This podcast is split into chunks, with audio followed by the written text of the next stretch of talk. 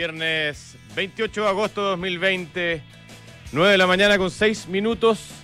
Les habla Fernando Zavala. Esto es información privilegiada. ¿Cómo le va, señor doctor Camus? Muy buenos días, don Fernando. Gusto saludarlo este viernes. Programazo, Viernes programón tenemos hoy día. ¿eh? Nublado. Tenemos, mucho, mucha información. Mucho Tenemos tema, información que- mucho invitado. Está, está Sí. bueno este, este programa, ¿eh? de antología. ¿ah? Sí, como siempre, es que hay mucha cosa que, que hablar. Así es. Bueno, no podemos sino empezar por la noticia que acaba de salir. eh, el desempleo del trimestre móvil que termina en julio. Esto es mayo, junio, julio 2020. La cifra publicada por el Instituto Nacional de Estadística asciende a 13,1%, eh, subiendo 5,6 puntos porcentuales respecto al mismo periodo hace 12 meses, hace un año. Eh, dramático de todo es que el número de ocupados baja 20,6%. Hay un quinto menos de personas ocupadas en el país. Fíjate, señor doctor, que hice un análisis rapidito. Eh, hace un año exactamente, cuando miramos esta misma cifra, habían 8.512.030, eh, o sea, perdón, eh, 512.300 personas ocupadas en Chile. Esto lo informado por el, el INE hace ¿Cómo un año. cuántas? Perdón. 8.500.000, digámoslo, ¿ya? Ya. Hoy día, ¿cuántas personas crees tú que eh, declara el INE que están ocupadas? 6 millones 500 mil. No, 7 millones de personas, 7 millones 70 mil. O sea, hay un bueno, millón ser y 6 medio. millones. Deben ser 6. Un millón y medio de personas eh, que realmente eh, que perdieron su ocupación en 12 meses. Un millón y medio de personas. Es, es realmente dramático. Y eso no considera, y aquí sí te sigo y estoy de acuerdo contigo, que el INE considera como ocupado a aquellas personas que tienen su contrato suspendido, ¿ah? que son, entiendo hoy día, alrededor de 500 mil. Entonces, al final del día, sumando y sumando, llegamos a más de 2 millones de personas que han eh, precarizado su situación laboral o directamente perdido su trabajo en un Y año. acuérdate que la encuesta línea es bastante débil en términos de empleo. O sea, ¿qué llama empleo? Vender Super 8 en la esquina, Claro. eh, eh, una semana lo consideran como empleo. Entonces está bastante subvaluada esa, esa medida. No es por ser pesimista ni nada, pero algún día deberíamos tener, tener los números de, de- de- de verdad, porque este crecimiento tan suave, porque al final 13,1 es mucho, pero es más, es mucho más. Es que- sí, el 13,1 estoy de acuerdo. No refleja Toda la, la, realidad. gente dice que hoy estamos llegando al 20 y considerar eso en, en la- en las acciones, no considerar el 13,1. O sea, a mí me daría rabia que el ministro sale, sal- saliera diciendo a la ministra Saldívar, que tan simpática que es, saliera diciendo, oye, estamos todavía con, con un empleo controlado, estamos mejor que, no sé, que en, en toda la región, pero ese número es falso. Es dramática Tiene- la situación. Más de 2 millones de personas que han perdido su empleo o han precarizado sustantivamente su empleo. Eh, yo creo que eso es un golpe, eh, digamos, bajo la línea de flotación que lo estamos empezando a sentir cada vez más eh, y se está empezando a notar, porque claro, cuando estábamos en pandemia, en, en situación de cuarentena, uno como que no se daba cuenta, pero, pero esto está afectando a, a- a miles y millones de familias eh, en todo Chile y yo creo que la situación se va a poner Oye, pero más viernes, viernes eh, querido niño, y hay que empezar a ver la cosa un poco más positiva. A ver, Eh, ¿cuál sería? ahora va a, partir, va a partir el fútbol. Bien, bien, bien, doctor. va a partir el fútbol. Colocó los Wanderers a la- el sábado a la una de la tarde, es el primer partido, entiendo. Sí, y, y después se viene el Superclásico en la próxima fecha, por lo tanto empieza a, a ver, como vemos los brotes de, de los árboles ahora en esta época de primavera, empiezan a haber brotes verdes de que podemos llegar a cierta no- normalidad. Los, los casos no se han disparado por ahora, se han disparado en dos regiones nomás. Eh, no logran bajar la, la- la cifra de- de- en, en- en- en la pandemia eh, sanitaria. Siempre vemos 1.400, 1.700, que por aquí, por allá, pero ya la cosa está empezando a normalizarse. Ayer me comentaban que el Alto de las Condes, por ejemplo, estaba con todas las tiendas abiertas. Eh, un montón de gente queriendo comprar.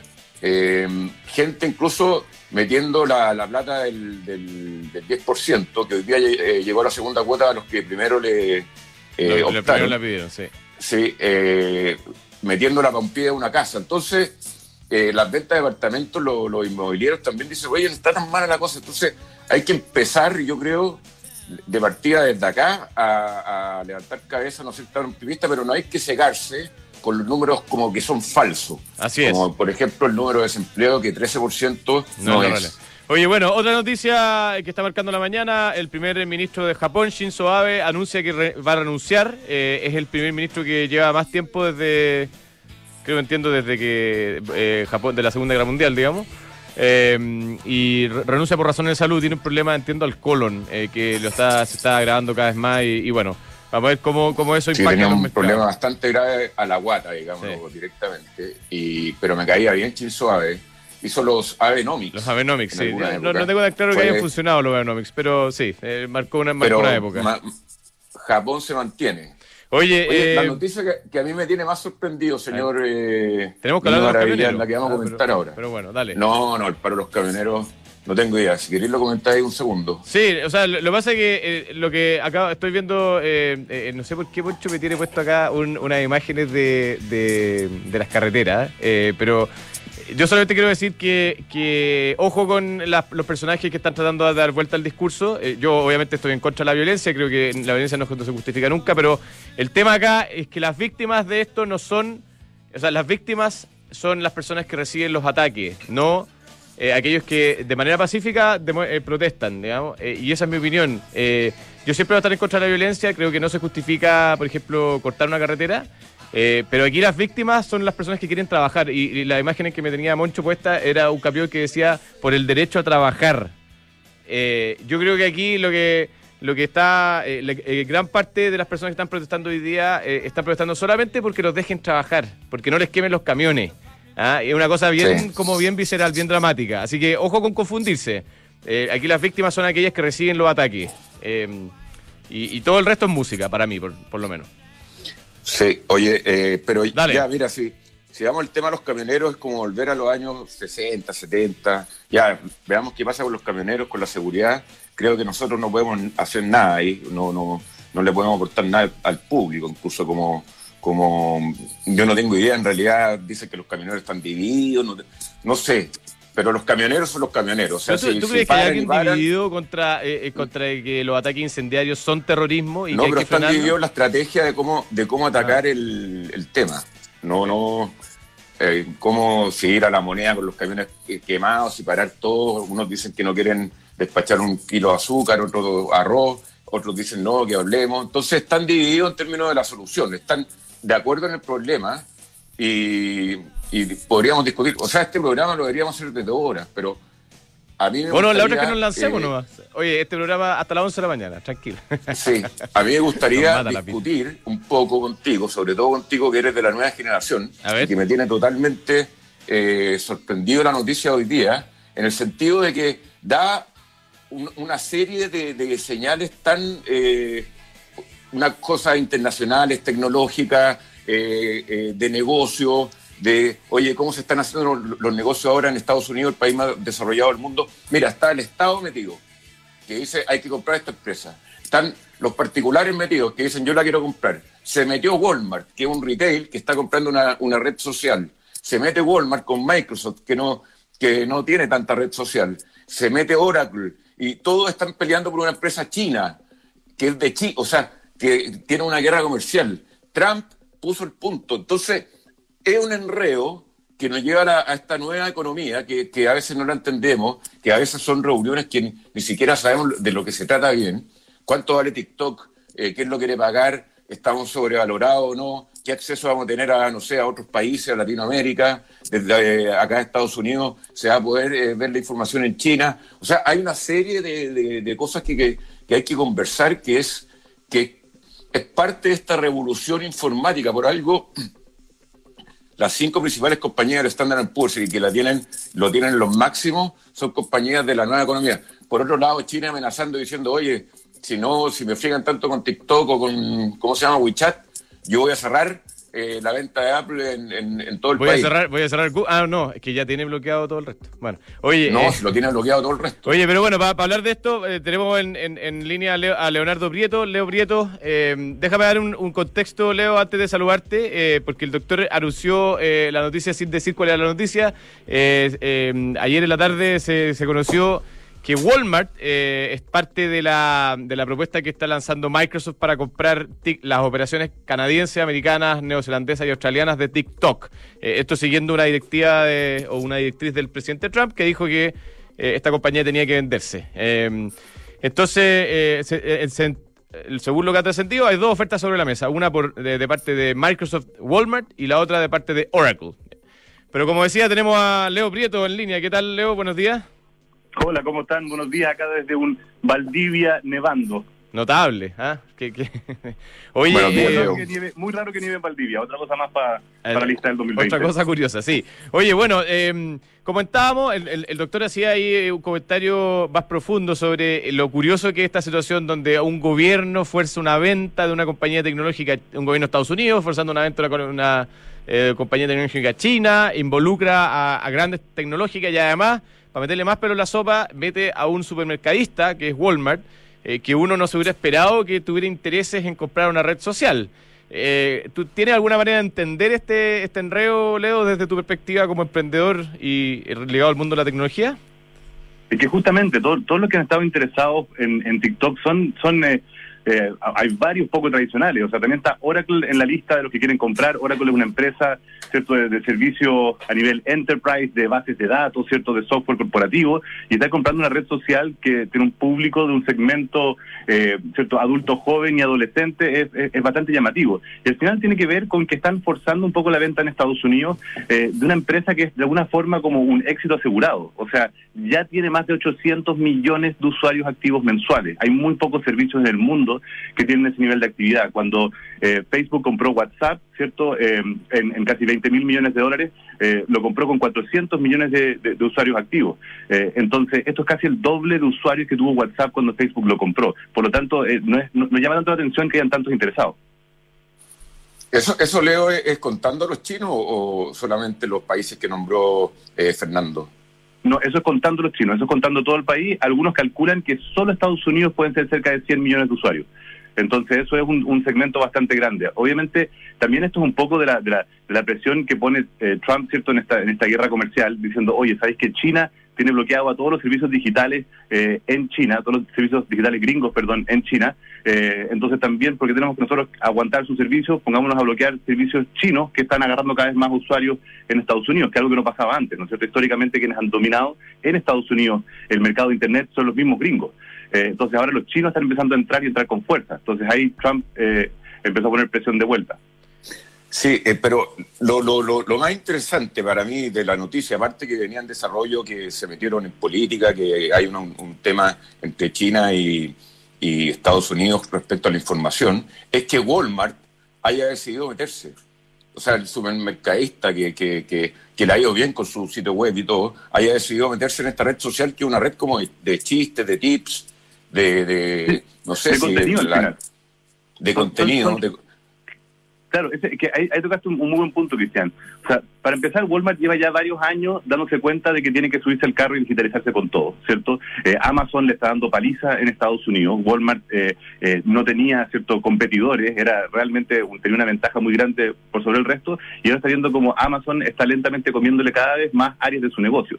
Entonces, Walmart está invirtiendo cada vez más todos recordarán, ¿cierto?, cuando Walmart eh, hizo la oferta para comprar el emprendimiento chileno Corner Shop, ¿cierto?, en 200 millones en Chile y en México. Walmart podría haber montado un edificio de ingeniero y podría haber copiado Corner Shop, pero Walmart se da cuenta de que no es tan fácil eh, construir tecnología exitosa. Entonces, todas estas empresas tradicionales están dar cuenta que tienen que aprovechar su tamaño y su posición actual para eh, adquirir empresas que ya tengan posiciones aseguradas y de esa forma ir ganando espacio en el mundo digital. O sea, de alguna forma esto es Walmart yendo a través de eh, un TikTok, por ejemplo, va a poder competir con un Amazon. Oye, pero, eh, y en ese sentido, ¿hay como una convergencia? ¿O se puede hablar de una convergencia, Leo, de, el offline, digamos, que era como el negocio tradicional de Walmart, eh, con el online, que es lo, lo que hace TikTok? como que la cosa está empezando como a mezclarse, ¿o no? en, los negocios. Absolutamente. O sea, si vemos un poco la posición que tiene Facebook, Facebook es una empresa exclusivamente de contenido y de contenido que les cuesta cero, ¿cierto? La gente está generando contenido de forma gratuita y Facebook lo rentabiliza. Y te empecé a dar cuenta que si tú quieres poder vender, si eres comercio electrónico, necesitas contenido para vender. No es suficiente decir, ¿cierto? Eh, esta zapatilla eh, a 30 mil pesos, necesitáis tener a la persona usando la zapatilla, que te muestre para qué sirve la zapatilla, cómo se usa la zapatilla, para que tengan ganas de comprar la zapatilla. Entonces, eh, TikTok es justamente eso. Y, TikTok yo creo que varios le están viendo eh, utilidades para poder potenciar su propio negocio y ser cada vez más competitivo. Comentaban al principio, ¿cierto? Estas cinco eh, grandes empresas que no han parado de crecer, ¿cierto? Eh, algunas más tradicionales, Microsoft, Apple, ¿cierto? Otras incluso no tan tradicionales como Tesla, una empresa de tecnología que ha multiplicado casi por cinco el valor de su acción en los últimos seis meses. Eh, entonces, lo que está pasando un poco súper eh, empujado por, por esta pandemia es que se ha acelerado la adopción de un montón de eh, servicios y herramientas digitales para un gran grupo de la población que todavía no lo estaba adoptando y por lo tanto quienes han salido más fortalecidos son las empresas de tecnología y eso está despertando interés de quienes estaban más rezagados diciendo, oye, si es que no nos adaptamos hoy, no sobrevivimos esta crisis y mucho menos una próxima. Oye, lo que pasa, Leo, que, eh, y para ir terminando, porque tenemos un programa muy intenso, es que eh, como que eh, Walmart, por ejemplo, que yo algo la conozco por dentro, eh, es una empresa de, de, retail, de supermercado, que por ejemplo no podía ni siquiera el, el, ejecutivo recibir un café de parte de un proveedor. Entonces es una empresa súper concentrada, súper cerrada, que se ha abierto un poco ya a distribuir a través de Internet, pero tomar esta empresa que es una empresa de contenido y que a veces no lo tenéis tan, tan controlado, llama la atención y por eso mismo eh, al parecer la autoridad le está diciendo, oiga, pero usted asóciese igual con algún, eh, con algún otro gallo que sepa más de esta cuestión, como por ejemplo Microsoft. Sí, sí, yo creo, yo creo, para ir cerrando, yo creo que que, que, es una muy inteligente de que se vayan asociando. Obviamente, eh, Microsoft tiene cosas que Walmart no tiene, Walmart tiene cosas que Microsoft no tiene. A los, a los tres les conviene un poco eh, eh, juntarse en este juego, pero también recuerden cuando Google compró YouTube, Google sabía muy poco de contenido y mantuvo a YouTube como una empresa aislada. Y al día de hoy, YouTube es una empresa independiente. Entonces, también hay formas menos riesgosas de poder adoptar estas, estas, estas como nuevas áreas y hacer que aporten al negocio. Y solo para cerrar, recordemos que en, en los, en los tres primeros meses de la pandemia, o tres, más que tres primeros meses, tres primeros meses para, para Chile, de alguna forma, ¿cierto? Marzo, abril, mayo, eh, el comercio electrónico en el mundo se duplicó y en algunos países se triplicó, es decir, de ser menos de un décimo del comercio total del de, de, varios países, eh, llegó a más de un tercio de, del comercio, con eh, siete de cada diez personas, ¿cierto?, comprando por Internet, más de la mitad de ellos, perdón, casi la mitad de ellos comprando por Internet por primera vez. Entonces, si bien todos estos servicios existen, lo que está pasando ya para cerrar eh, es que eh, las empresas de tecnología están dando cada vez más fuerzas, las que están atrás o se suben al carro hoy o están quedando fuera. Yo estoy viendo acá en Chile, en, mi negocio ¿cierto? de datos digitales, están cada vez llamándonos más empresas diciendo necesitamos digitalizarnos hoy. E incluso Bitcoin y Ethereum, ¿cierto? las criptomonedas, hay gente que está dando cuenta que esto no era un esquema piramidal y, viendo como la Fed de Estados Unidos imprime y imprime billetes, algunos se están refugiando en Bitcoin porque ve, se ve incluso más estable eh, que, que los modelos tradicionales. Así que definitivamente es un fuerte, fuerte empuje a su mundo que ya era muy digital y ahora se está de alguna forma consolidando. Leo, muchas gracias por este contacto. Vamos a tener que al volver a hablar de Bitcoin y esa tesis que lanzaste. Está muy interesante. Un abrazo. Gracias, Leo. Muy, ¿eh? muy interesante. Abrazo grande, Fernando Cristian. Que esté muy bien. Chao. Desde Valdivia. Sí. Oye, bueno. Ciudad, universitaria. Tiempos de certidumbre. Qué duda acá, ¿no? Bueno, Independencia Renta Inmobiliarias eh, tiene una sólida cartera de bienes raíces junto a una robusta posición de liquidez y consolidado patrimonio. Estos atributos, además de tener un tremendo equipo de profesionales, eh, grandes personas, les permiten ser un vehículo de inversión estable. Ingresa a independencia-medio-sa.cl. Una herramienta que te da realmente flexibilidad financiera y instantánea es tener la tarjeta de crédito BCI, que si uno revisa el sitio web tiene un montón de promociones que te pueden servir de verdad, con 0% de interés, con eh, varias cuotas con, precio contado, costo cero. Y ahora están también con una que vamos a destacar, que es 3 a 12 cuotas sin interés en grandes tiendas y en tiendas de materiales de construcción. Ahí, seamos diferentes. Oye, Chivas y Talks ah, es un espacio, son espacios de conversación donde se tocan temas de, actualidad y mirando, mirando hacia adelante. Y el próximo jueves 3 de septiembre a las 8 de la noche, Chivas nos convida a, hablar de la reapertura, en particular el futuro de los bares y restaurantes. Un tema muy interesante. Tienen a mm, Juan Carlos Velázquez de Club Amanda, Rodrigo García de Gohan Sushi and Shrimps, Bárbara Fernández de Pernod Ricard España y todo esto moderado por eh, Amaro Gómez Pablos. Cualquier persona se puede eh, inscribir en chivas.com, eh, registrarse de manera gratis y le van a mandar un link con el webinar eh, en eh, su correo electrónico. Así que Yo estoy que corto las winchas por ir a algún restaurante, de verdad. bueno, está buena la conversa para saber cómo se viene la mano ¿ah? para adelante. Chivas Talks. Oye, y hoy más que nunca es más importante pensar en tu tranquilidad y asegurar una pensión fija en UF. Le digo a los amigos que estamos ahí al borde de, con más de 120 años de experiencia en el mercado, puedes tener la confianza de estar en las mejores manos. Ingresa a www.euroamerica.cl y revisa nuestras alternativas de pensión. Euroamérica, un buen consejo siempre. Bueno, y tenemos, como decimos, tenemos un tremendo programa. Eh, por lo tanto, el segundo invitado, tremendo segundo invitado, don Alejandro Fernández. Eh, un amigo en la casa. Eh, gran amigo, gerente de estudios de la consultora Géminis. ¿Cómo está ahí, Alejandro? Buenos días. Hola, ¿qué tal? Buenos días. ¿Cómo están ustedes? ¿Todo bien? Buenos días, don Alejandro. Bien, pues, oye, partimos el programa comentando la cifra de empleo que salió hoy día, 13,1% publica el INE. Y yo, y yo hacía un comentario ahí de que, más allá del 13,1, que la verdad, bueno, es duro, pero no suena tan duro como, como, como si uno hace un doble clic. Eh, hay más o menos un millón y medio de personas menos ocupados desde de julio 2019 a julio 2020. Y, y, eso además no considera a todos los suspendidos y todos los que han perdido el, empleo, digamos, que, no estaban considerados por la encuesta. Entonces, ¿cuál es tu visión de la situación del mercado laboral? ¿Cómo se ve en el mediano plazo esto? Bueno, la, situación está casi de sobra decirlo, es, muy mala y ha, empeorado fuertemente en, los últimos eh, tres o cuatro meses y la perspectiva es que este deterioro continúe todavía, yo creo, hasta fines del, del tercer trimestre, es decir, hasta que tengamos los datos de septiembre, probablemente ahí se va a alcanzar el pic de deterioro con un desempleo medido que puede estar en torno al 16, entre 16 y, 17%.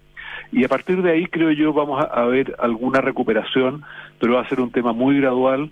El desempleo medido va a estar en los dos dígitos, yo creo, por lo menos hasta fines del próximo año. Pero como tú bien decías, si uno eh, toma en cuenta el hecho de que eh, por ejemplo, con los datos que entregó hoy día el INE, hay un millón y medio de personas que salieron de la fuerza de trabajo y que eh, el total de desocupados apenas supera el millón de personas. O sea, con solo un cálculo así muy muy grueso, eh, sumando los retirados de la fuerza de trabajo a los desocupados, tendríamos ya un desempleo que estaría acercándose al, al 28% o algo así. Y si uno le agrega los suspendidos y todo eso, podemos estar fácilmente en el 30% es una situación realmente Oye, 30%, eso, eso es, eh, yo no sé si, yo no tengo recuerdo al menos, eh, soy un poco más joven que ustedes dos, pero de, haber, de haber ni siquiera imaginado un escenario de desempleo del 30%, ¿no? No, no sé hasta hasta cuándo va a traer que remontarse para tener una cosa parecida a esta. Eh, no, sé, no sé, Alejandro, si tú tenías alguna proyección de, de, mm, de, cuándo fue la última vez que tuvimos esto y cómo podemos salir de esta situación. Bueno, yo tengo el recuerdo, de hecho, fue el año 82, 82. para la, claro, para la crisis eh, de la deuda que hubo en esa época, eh, que se crearon los programas de empleo de emergencia y, de, y para, programas de empleo para jefes de hogar. Eh, el, desempleo medido estaba en, en sobre 20% y las estimaciones, eh, digamos, considerando todos estos otros factores adicionales que uno puede incluir, también andaban cerca del 30%. O sea, eh, desde ese punto de vista una situación parecida, pero yo creo que hay una gran diferencia y es que la capacidad de recuperación ahora es mucho mayor vamos a tener, tenemos una economía mucho más fuerte que en esa época, no hay problemas eh, de fondo eh, en la economía que impidan una recuperación relativamente rápida. Eh, eh, simplemente está el tema de la paralización producto de la pandemia y, desapareciendo la pandemia, evidentemente para que desaparezca va a tener que pasar todavía tal vez casi todo el próximo año hasta que podamos tener la vacuna disponible y, aplicada a, una masa grande de personas, pero pero digamos yo, yo creo que eh, no es comparable a lo del año 82-83 en el sentido de que ahí se demoró muchísimo eh, en, en, alcanzar tasas de un dígito el desempleo. Eh, yo creo que podemos volver a tasas de un dígito de desempleo entre el 2022 y el, y el 2022 y a tasas normales, digamos, en torno al 7%, tal vez el 2023. Alejandro, ¿por qué el INE no hace pregunta, una pregunta un poco que, era lo, que alegaba yo un poco al principio del programa. ¿Por qué el INE no hace una medición un poco más eh, ajustada a la realidad respecto? Porque publicar un 13 punto algo de desempleo, y siendo que también eso eh, implica que un montón de gente dejó de buscar eh, empleo, porque el dejar de buscar empleo te quita en, en, el, en el, número eh, la cesantía, digamos, porque el cesante es que, aquel que anda buscando empleo y no lo encuentra. Pero acá dicen que un montón de gente ya se aburrió de buscar empleo. Pero ¿qué hace esa gente? Entonces, debería haber como una sensibilidad mayor las estadísticas de que muestren realmente cuál es la situación. Eh, bueno, la, verdad es que es que no, ¿ah? porque eh, eh, primero no es que la gente se aburrió de buscar empleo, yo creo que por las condiciones sanitarias en muchos casos no pueden buscar empleo y, por lo tanto por eso están fuera de la fuerza de trabajo. Pero, pero más allá de eso, el INE tendría que cambiar la definición de empleo y eso y eso dejaría eh, incomparable las cifras a lo largo del tiempo. Entonces yo creo que está bien mantener la metodología, medir el desempleo igual que siempre, pero es evidente, así como nosotros hemos hecho un cálculo rápido que nos permite llegar a una cifra que al menos duplica eh, la desocupación medida oficialmente, eh, están todos los elementos para hacer todos los, cálculos, las correcciones eh, y, ajustes que uno estime convenientes. Así es que yo creo que está bien que el, banco, eh, que el INE publique la información igual que siempre, con, la, con la metodología exactamente igual para que sea comparable en el tiempo y, y, al mismo tiempo que esté toda la información necesaria para hacer los ajustes que uno estime necesarios en, en, las cifras que ellos publiquen. O sea, yo creo que no hay, no hay es, muy transparente lo que se está haciendo, yo creo que no hay, no hay ningún problema en ese sentido. O sea, el, el que se queda con el puro número del 13%, eh, evidentemente está, está cometiendo un error de, de no evaluar todos los antecedentes y de hecho yo creo que nunca, nunca mirar la pura tasa de desempleo es una buena forma de evaluar lo que está ocurriendo en el mercado del trabajo. siempre hay que ver qué está pasando con la ocupación, qué está pasando con la fuerza de trabajo, especialmente relevante en la coyuntura actual, y, por lo tanto eh, concentrar, digamos, la definición de la, de la situación del mercado del trabajo en un número, como sería la tasa de desempleo, yo creo que nunca es adecuado. Hoy día es particularmente inadecuado, pero, pero nunca es, es, la forma correcta de evaluar lo que está ocurriendo allí. Oye, Alejandro, eh, eh, te quiero eh, sacar un poco de Chile y llevarte a, en tu calidad de experto económico, macroeconomista, al, discurso de Jerome Powell ayer eh, de, la Fed. yo, yo lo leí como, como, como, un poco ignorante en el tema, lo, leí completo, entendí la mitad, pero lo leí completo, hice el esfuerzo al menos. y me pareció muy interesante, porque claro, uno en la universidad aprendió que en el fondo que como que el rol de los bancos centrales es ante todo como controlar la inflación. Entonces esto de que eh, Jerome Powell salga anunciando que él va a generar inflación o a tratar de generar una inflación por sobre el 2%, eh, lo encontré novedoso, digamos. Eh, además, todo lo que habla de los mercados laborales y haciendo el paralelo con lo que estamos viendo en Chile, de que como que todas las cifras que se tenían como referencia en los mercados laborales ya como que no son no están vigentes, hay que, hay que ajustarlas. ¿Cuál es tu visión? Eh, ¿Hay un cambio estructural en la, en la política monetaria o, esto es un poquito más de lo mismo de lo que se venía haciendo en los últimos años, lo que anunció Jerome Powell ayer? No, yo, yo creo que es un cambio eh, significativo el que anunció ayer el presidente